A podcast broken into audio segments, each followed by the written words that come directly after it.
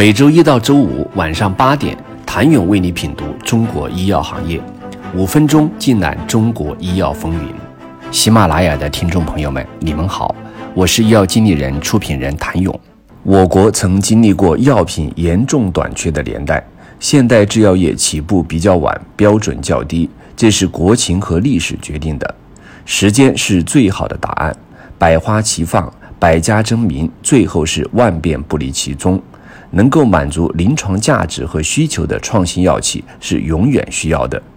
由于集采和支付端的影响，未来差异化的创新药企才具有更大的生存空间。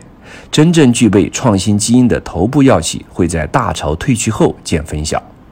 如果说政策、人才、资本是发展创新药的重要要素，那么创新药的商业化才是衡量其是否真正成功的关键过程。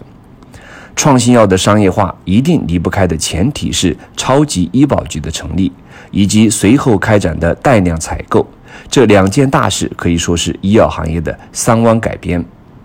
超级医保局的成立，从支付端终结了我国多年分散凌乱的支付局面；医保局的集权统一，给行业的闭环系统上了一道锁。未来的市场盘子有多大，取决于医保的口子有多大。带量采购本质上让医药行业进行的格局重塑，将制药企业大体分为两类：一类是以成本低、体量大为特点的成本驱动型企业；一类是以高毛利、价格高的技术驱动型企业。受两大政策的影响，行业集中度进一步加强，同时它也具备非常强的周期性，如同抛物线现象。不可否认的是。目前正处于抛物线的下端往上走的那一个节点，因此创新药商业化需要考虑集采和医保两大因素。创新药的商业化第一大挑战来自于企业本身，这就是研发。有一家药企的兴衰故事特别典型。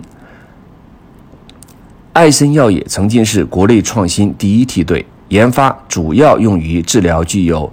EGFR 突变或耐药突变的非小细胞肺癌，这款名叫马来酸艾维替尼的新药拥有全球化合物专利。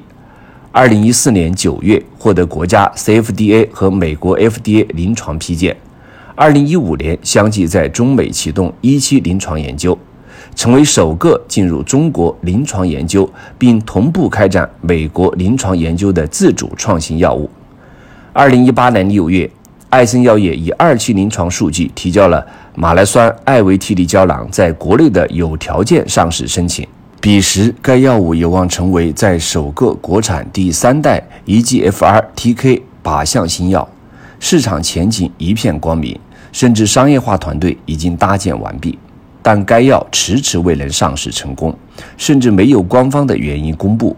一个中美同期、耗时十余年、耗资数亿元。“十二五”重大新药专项突然就宣布解散团队，业内一片惋惜。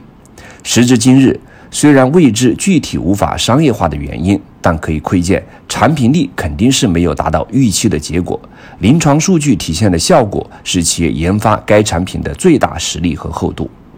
近年来，我国研发投入逐渐与欧美日的差距在缩小，医药行业研发投入保持在百分之二十左右增长。超过全球的增长速度，未来只有研发实力雄厚的企业才能源源不断地提供新的创新产品，商业化成功的概率和研发是密不可分的关系。应该鼓励头部药企加大研发投入，在企业力所能及的情况下加码研发。当然，我们也看到了很多转型药企的决心。从长期看，这是创新药企冲出国门、走向世界的必经之路。